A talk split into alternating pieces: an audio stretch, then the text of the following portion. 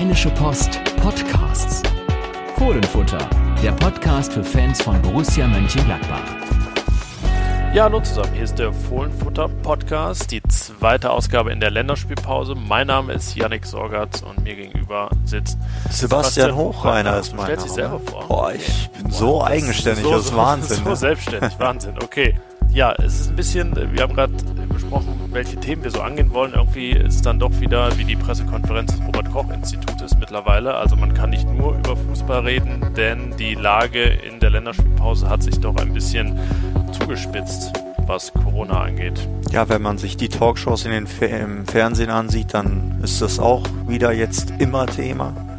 Und so ist es ja auch hier. Also zum Beispiel wir beide, wir wohnen ja in Düsseldorf.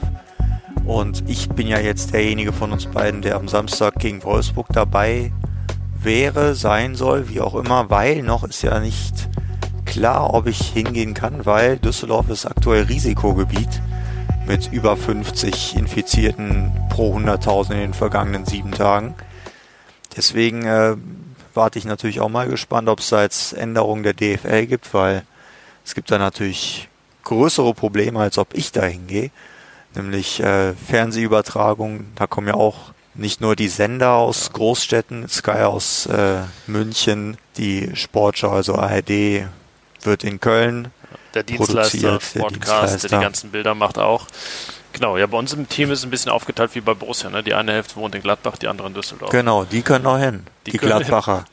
Genau, die werden uns bis zum, bis zum bitteren Ende, hätte ich fast gesagt, vertreten. Aber die Zahlen in Gladbach entwickeln sich ja auch in eine Richtung, die jetzt nicht ganz so rosig ist. Da reden wir jetzt nicht vom Risikogebiet, also nicht von 50 Fällen pro 100.000 Einwohner in der letzten Woche, sondern von 35. Ähm, ich habe das vorhin mal durchgerechnet. Es könnte bis Freitag, bis dann also die Entscheidung vom Gesundheitsamt kommen müsste, ob Zuschauer zugelassen werden, ein richtiger Krimi werden.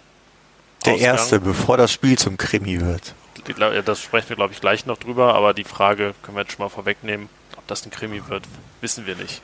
Tausende werden sich dann jetzt jeden Tag die Zahlen angucken und äh, hoffen, dass ihre Karten, die sie ja schon bestellt haben, ja. dann auch noch weiter in die Gültigkeit behalten werden. Es könnte Borussia zum ersten Mal treffen, so wie es beispielsweise ja den ersten FC Köln schon zweimal getroffen hat, dass da Karten verkauft wurden und dann ja. 0 bis 300 Leute hin durften. Könnte das auch in Gladbach der Fall sein? Ein paar tausend Karten sind natürlich weg für dieses Spiel gegen Wolfsburg, aber wir müssen uns, wie gesagt, bis Freitag dann gedulden und schauen, wie die Zahlen aussehen. Am Dienstag lag die Inzidenz bei 26,1 damit ist eigentlich Mönchengladbach einer der entspanntesten Bundesliga-Standorte. Nur Wolfsburg und Leipzig hatten weniger. Ja, man meckert also auf hohem Niveau noch. Ja, Aber ich meine, klar, man äh, guckt jetzt natürlich nicht unbedingt nur auf Wolfsburg, du hast es dann auch in deinem Text geschrieben, sondern man guckt ja noch ein bisschen weiter voraus, eineinhalb Wochen weiter, denn da ist Real Madrid zu Gast im Borussia Park und das ist doch sicherlich auch ähm, ein großer Anlass, dass man sich nochmal daran erinnert, wie die Regeln sind und dass man alles dafür gibt, dass man zumindest zu diesem Spiel unter der Inzidenz von 35 bleibt. Also 30 Prozent, wie von der UEFA versprochen, ins Stadion dürfen. Dürfen, genau. Und selbst wenn es nur 20 sind und dann 10.000 rein dürfen, also genau, wir können es ja jetzt verbinden, was mit dem großen Appell noch haben, ist die Borussia-Fans auch ein bisschen in der eigenen Hand, denn was man jetzt noch so, ja, ähm, an Maßnahmen ergreift oder an Vorsicht, äh, das könnte noch einen Effekt haben bis dahin. Könnte und sicherlich ist das nur ein Nebenaspekt. Die große ganze Gesundheit ist natürlich nach wie vor im Fokus, aber es ist ja schön, wenn man noch immer wieder so ein paar Sachen hat, an denen man sich festklammern kann und die noch so ein bisschen mehr Ziel da sind. Und ich glaube, viele, die auch hier zuhören, die haben das Ziel, das Heimspiel gegen Real Madrid gucken zu können. Und es ist ja inzwischen so, egal über welches Spiel oder welchen Aspekt wir reden, irgendwie so, ja, man wird das Thema inzwischen gar nicht mehr los. Auch wenn wir über Inter kommende Woche reden, da ist es eher sportlich ähm, interessant, weil Inter sechs positive Corona-Fälle hat. Ähm, das ist dann äh, vielleicht so ein sportlicher Vorteil für Borussia, je nachdem, wer bis dahin negativ ist und, und spielen kann, obwohl es ja auch ja wenn man dann aus so einer Infektion kommt, nicht unbedingt gesagt sein muss, dass man direkt wieder Champions League Fußball spielen kann. Also ihr seht schon, das Thema begleitet uns in allen Facetten. Jetzt, davon können wir ausgehen, jeden Tag weniger wird es nicht werden. Und ähm, ja, das heißt, wir sind dann jetzt auch ein bisschen Epidemiologen immer. Ja, nicht nur Sportjournalisten. Man, wenn man das hört, dass es bei Inter jetzt sechs Fälle gibt, dann fragt man sich ja, also man fragt sich ja sowieso, was läuft in anderen Ländern anders als in Deutschland, wo es ja ganz gut funktioniert. Und das wird ja dann oft mit der Gesellschaft begründet, die das alles recht gut macht und dass man Vorsprung hatte gegenüber den Italienern zum Beispiel, die ja ihre schlimme Phase im Frühling hatten.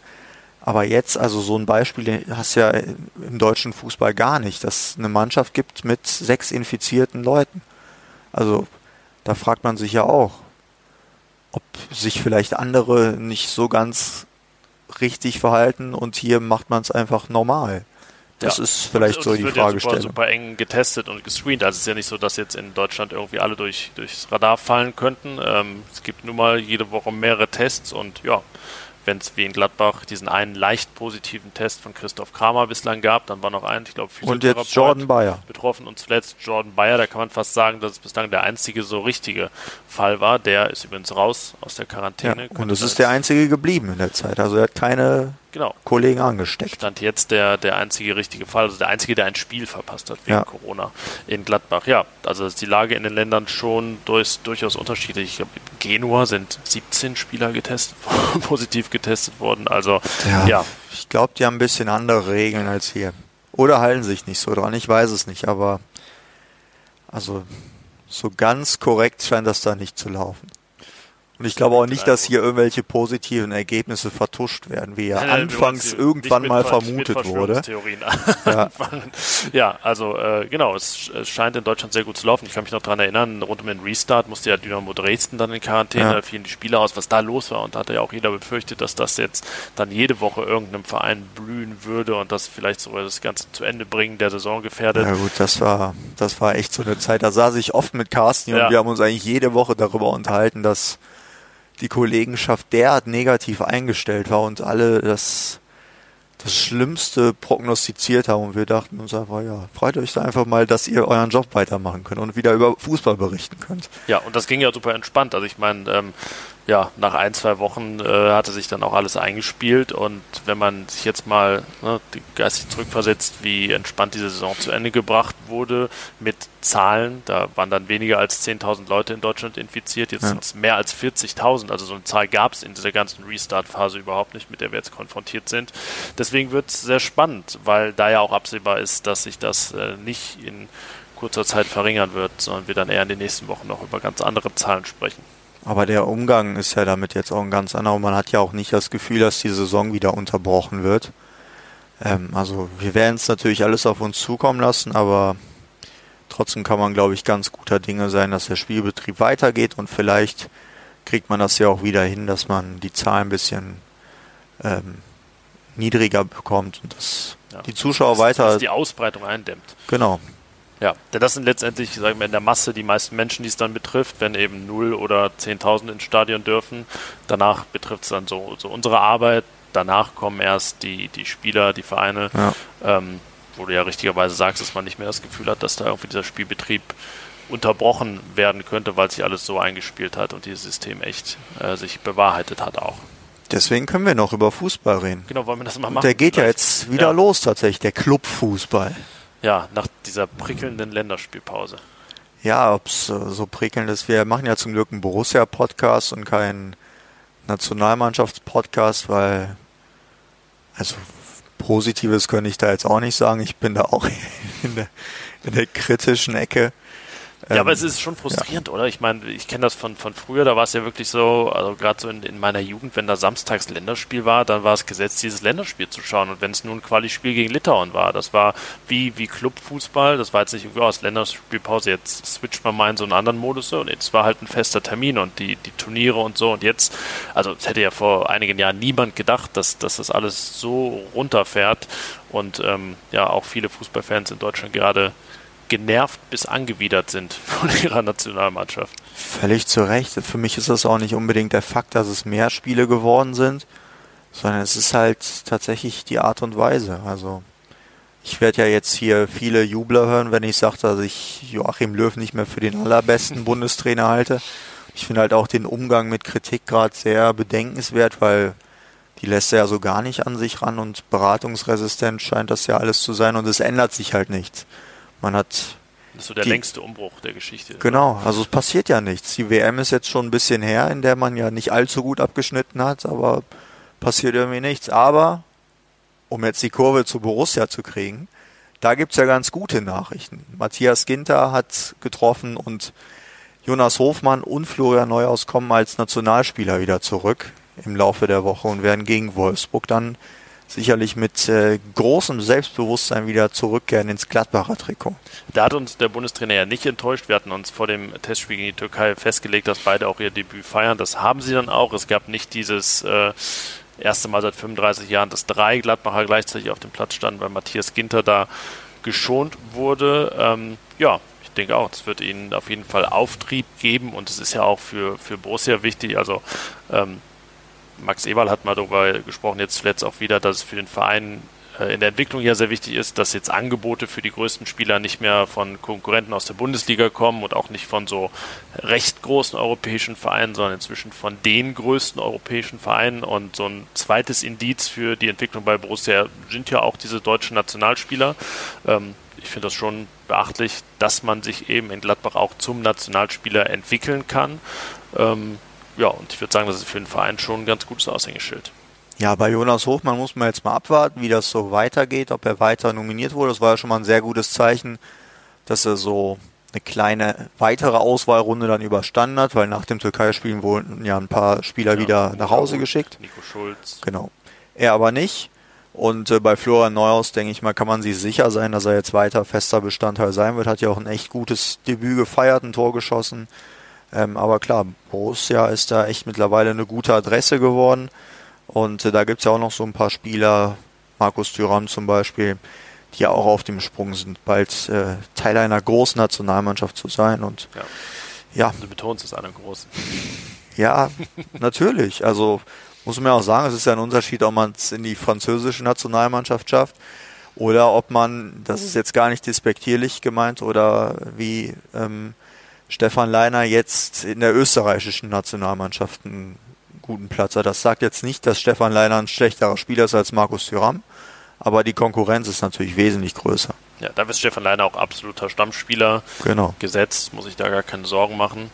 Ähm, ja, das ist eigentlich wie bei den, bei den Schweizern, wo ja nur zwei Borussen jetzt dabei waren.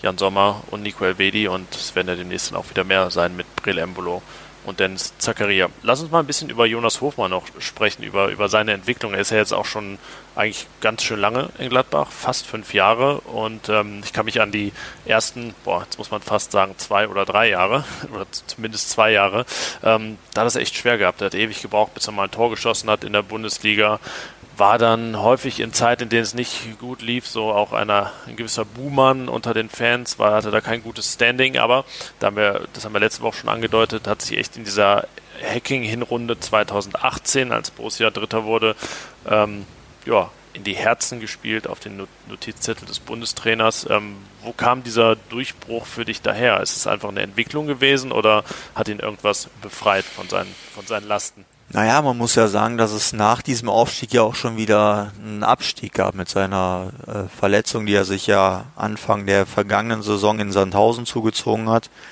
Und dann haben wir eine kleine Umfrage gemacht nach der Hinrunde. Da wurde er von den Lesern, die da mitgemacht haben, zum schlechtesten Borussen der Hinrunde gewählt. Ähm, das heißt also, das, da war er auch nicht so weit oben in der Gunst der Fans, aber mittlerweile, glaube ich, ist es tatsächlich die Liebe auf den achten Blick geworden. Ach, das war eine schöne Überschrift. ja, aber ich habe gerade eine Hofmann-Geschichte geschrieben. Ich kann jetzt nicht direkt wieder machen.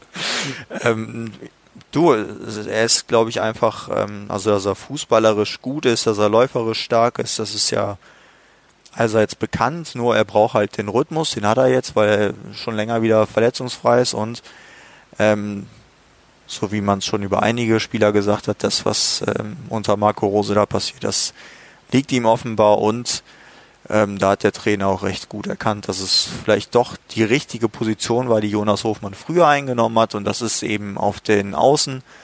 ähm, dass er da all die Freiheiten hat, die er braucht und da funktioniert es jetzt zumindest sehr gut, besser als vorher im Zentrum, was ja nicht heißt, dass er nicht wieder im Zentrum spielen kann.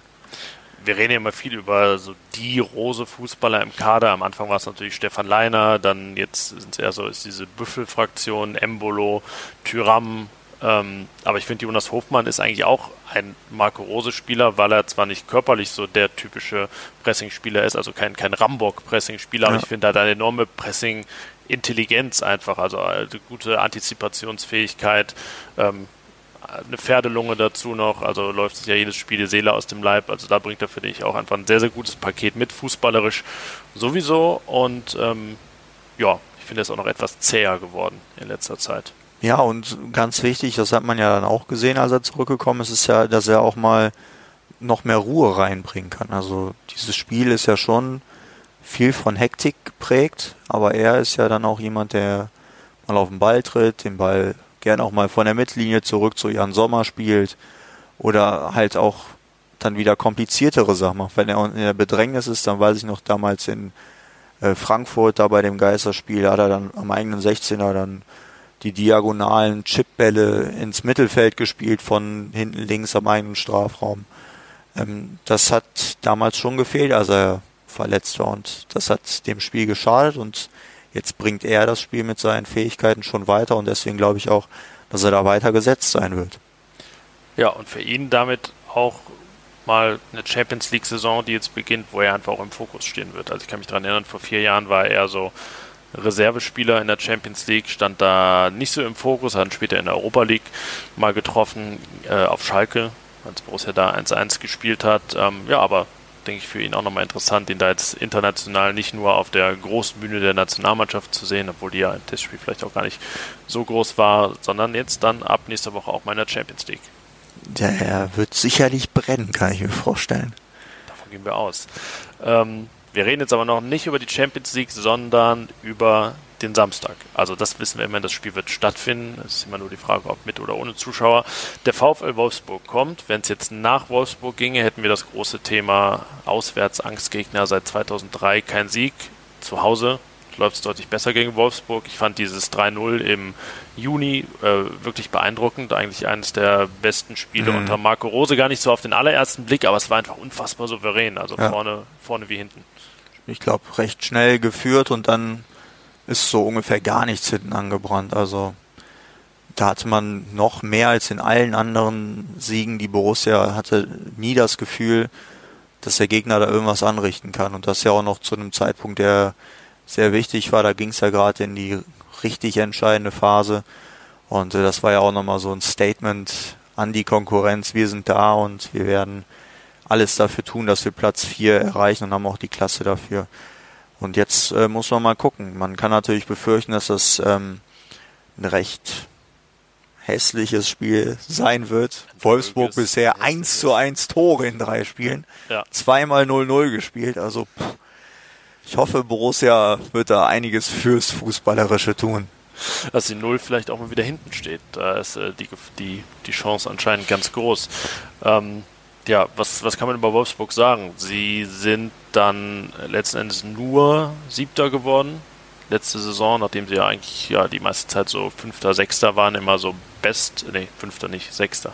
Wirklich genau Sechster, Fünfter, ja, Leverkusen mhm. war also sehr lange so Best of the Rest, also die beste Mannschaft, die nicht um die Champions League spielte. Was hat sich da jetzt getan? Ich habe mir angeguckt, also ja, wenige Schlüsselspieler verloren, jetzt am Ende nochmal ein bisschen eingekauft, 10 Millionen für Riedle Baku aus Mainz, äh, 5 Millionen für einen polnischen Stürmer Bartosz Bialek, 5 Millionen für einen jungen französischen Innenverteidiger Maxence Lacroix und jetzt noch Maximilian Philipp für 2 Millionen ausgeliehen.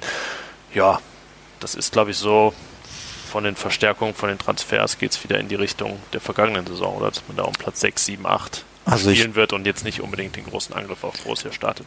Ich glaube, ja, beschreibt Wolfsburg ganz gut. Ist ein also irgendwie, irgendwie, ja, Wolfsburg ist ja sowieso nie so der allerbeliebteste Club, aber jetzt ist es halt so irgendwie, die sind halt da. Also man, ich glaube, wenn man rausgeht auf die Straße und jemand soll dir was über Wolfsburg erzählen, dann wird nicht viel passieren.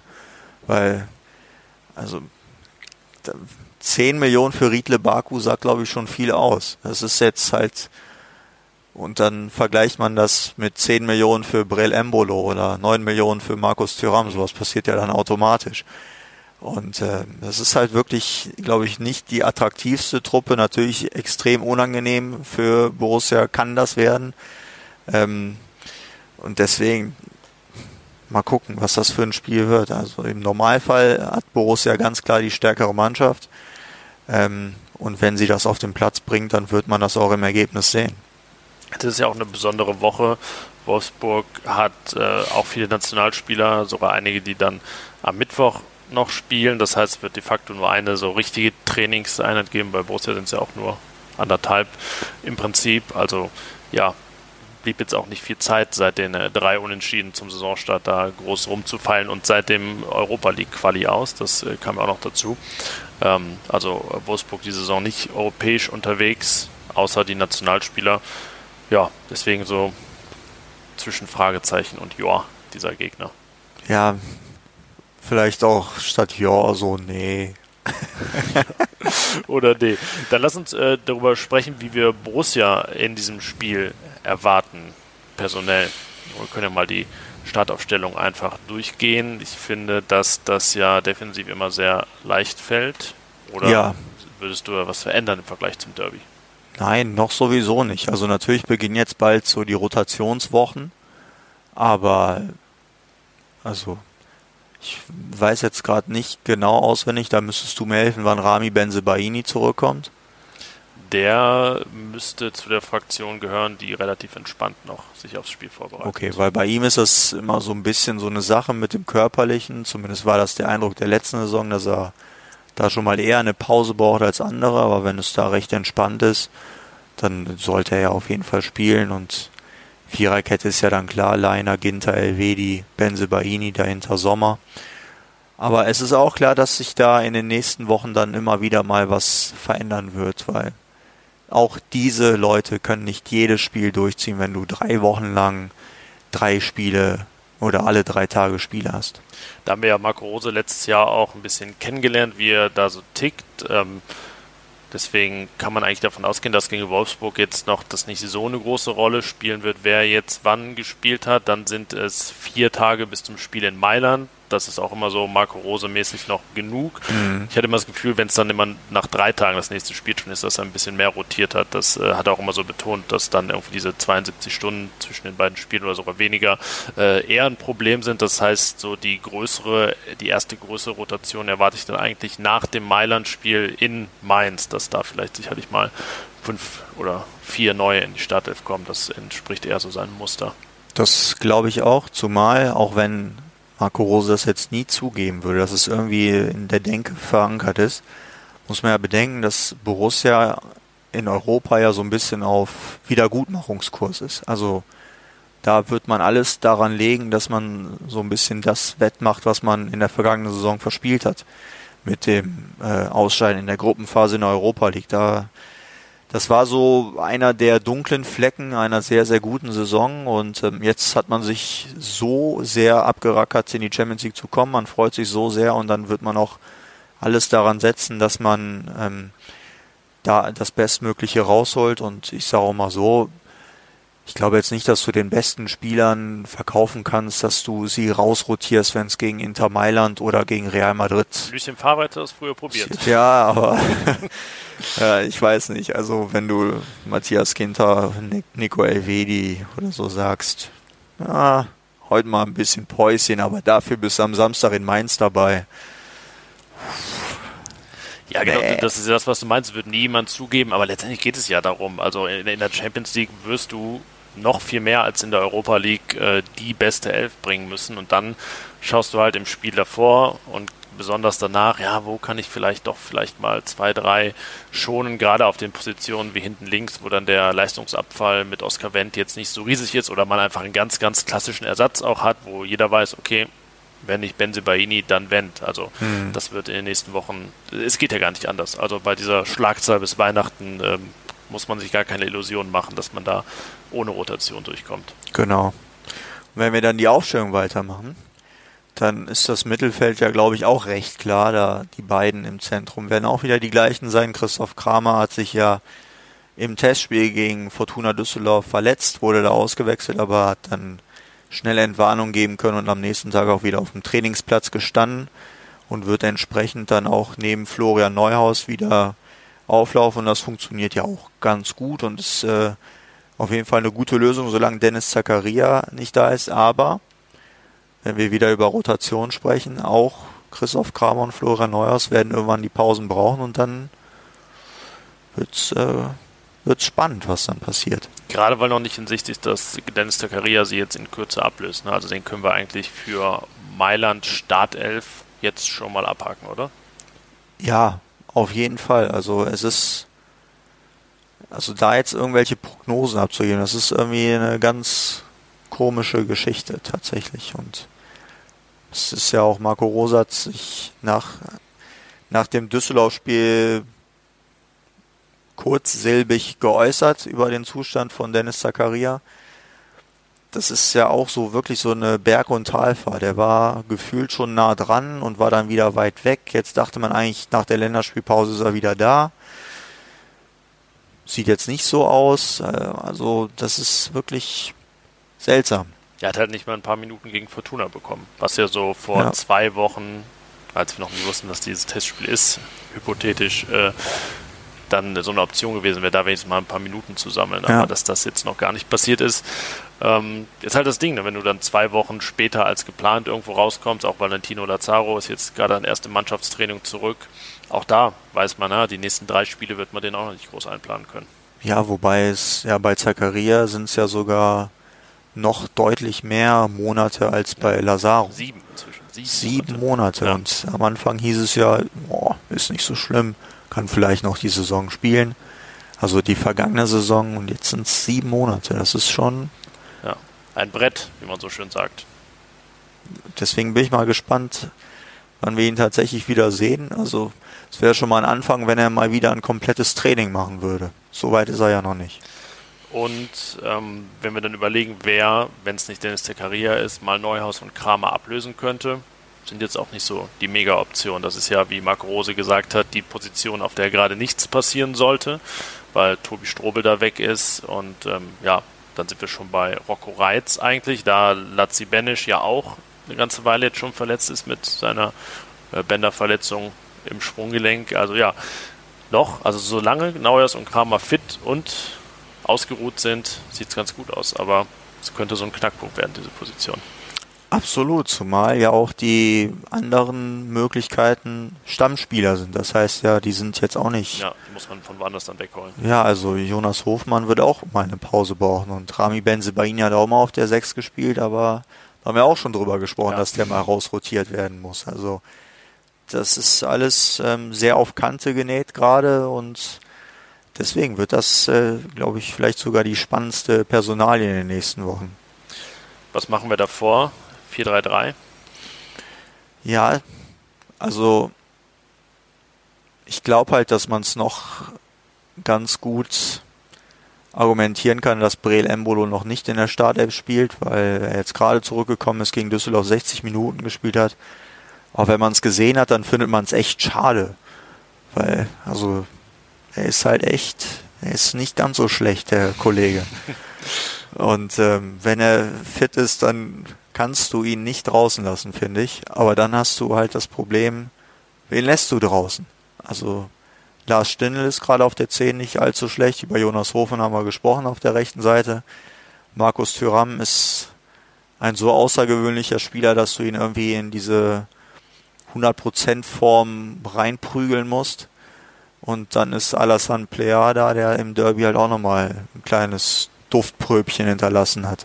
Ja, und ohne es despektierlich klingen zu lassen, so ein bisschen ist Wolfsburg dann ja für Tyram und Player auch noch so ein verspätetes Vorbereitungsspiel. Also die sind ja noch nicht ganz bei 100 Prozent. Ja. Wenn jetzt noch die Vorbereitung laufen würde, wäre das so jetzt deren letzter großer Test. Der findet halt voll im Spielbetrieb statt. Aber so läuft das seit ein paar Wochen und wir sind uns ja, glaube ich, einig, dass äh, wir uns eine Startelf gegen Inter ohne Player und Tyram eigentlich nicht vorstellen können.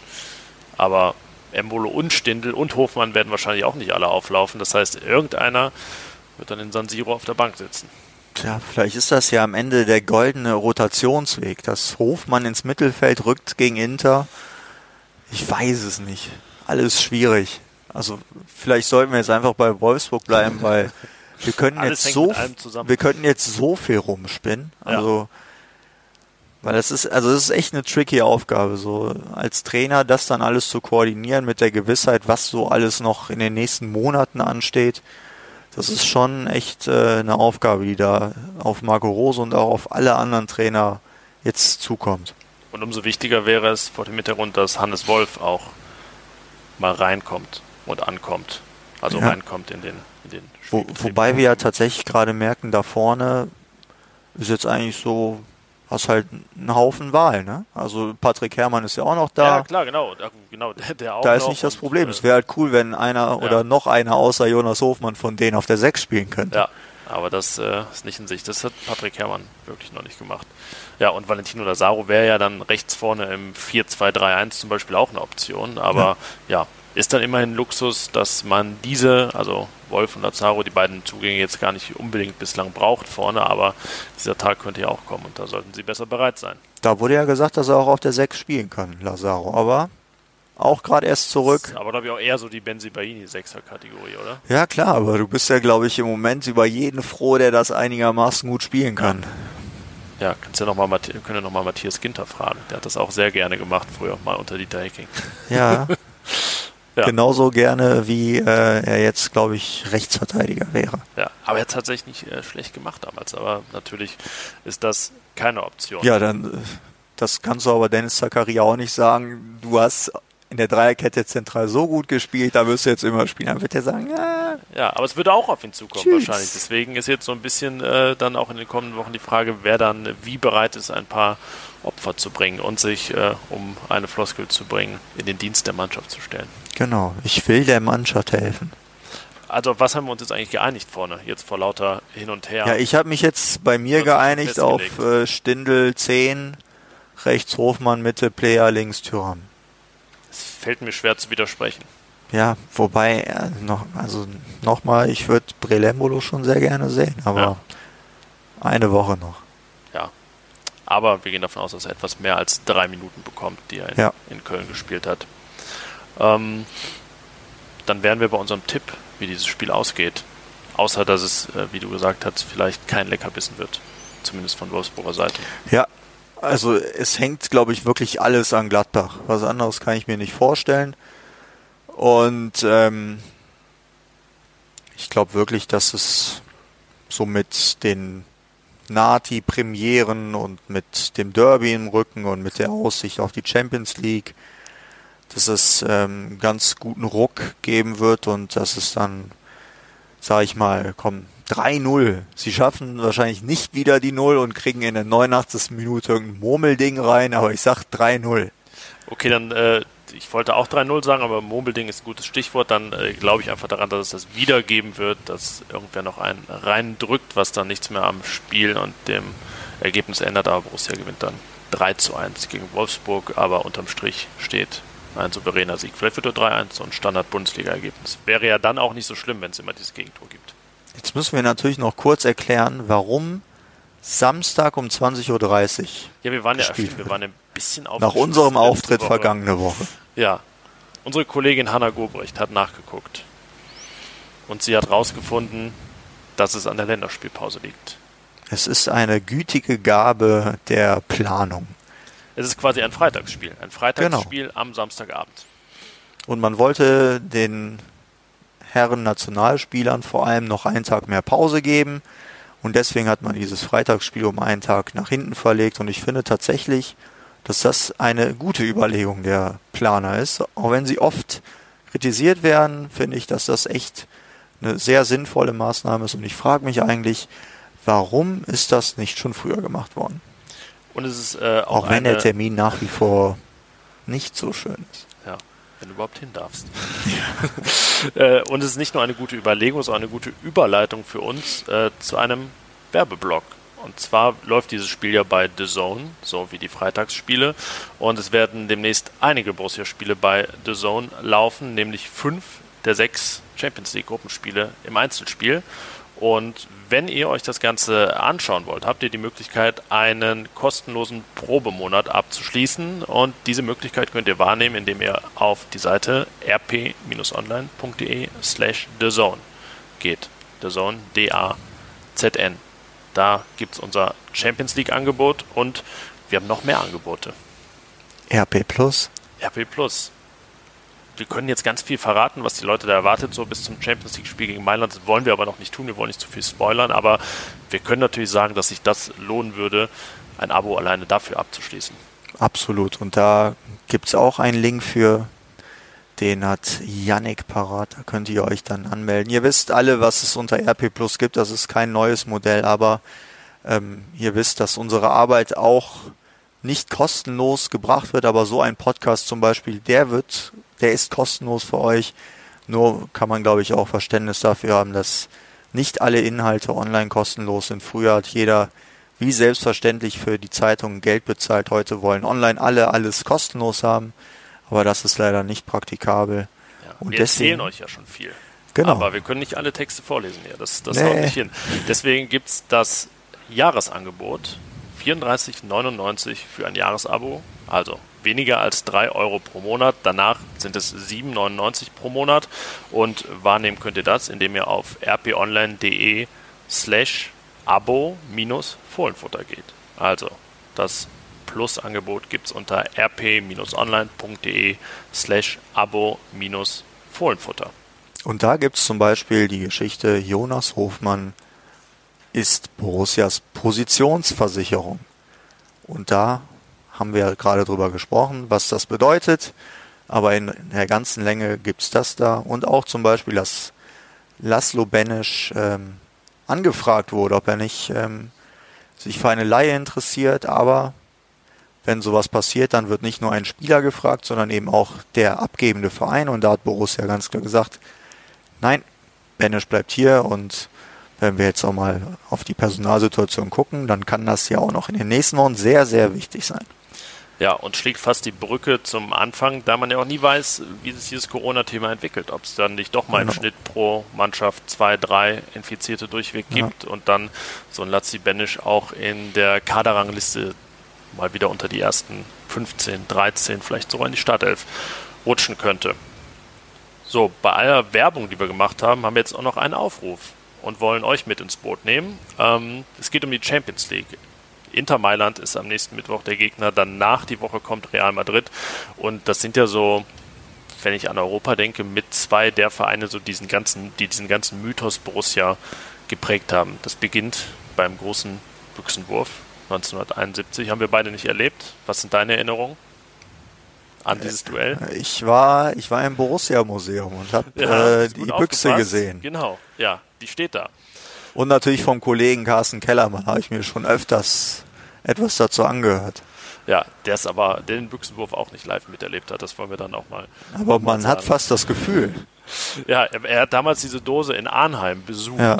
und äh, gesucht. Also das, äh, ja, spricht für eine sehr enge Bindung zu diesem Büchsenwurf. Aber es gab auch noch ein grandioses UEFA-Cup-Spiel in Mailand mal. Da hat Borussia 3-2 gewonnen auf dem Weg zum zweiten Titel. Und wenn man über Real Madrid und Borussia spricht, dann ist man beim naja, jetzt hätte ich fast gesagt, doch, ich sage es einfach, dem Beschiss von Bernabeu 1976, als Borussia da wirklich ganz übel verpfiffen wurde. Wir haben im Podcast schon mal drüber gesprochen. Leonardus van der Kroft, ähm, diese Namen kennen viele Borussia-Fans noch, ein niederländischer Schiedsrichter. Ich habe mir mal die Szenen angeguckt, um die es damals ging und mein Gott, wenn das heute passieren würde, hätten wir allein zwei Wochen, wären alle Themen abgedeckt, wir würden über nichts anderes mehr sprechen. Also es ist schon echt äh, ja, eine bittere Nummer damals gewesen. Dann gab es ähm, das UEFA Cup-Duell in den 80ern. Borussia gewinnt zu Hause 5 zu 1 und bekommt es hin, im Bernabeu 0 zu 4 verlieren. Das ja. muss man auch erstmal schaffen. Und ähm, wie gesagt, wir, die also wir beide zumindest, die das alles nicht live miterlebt haben, wollen euch ins Boot holen, denen es vielleicht anders geht. Die damals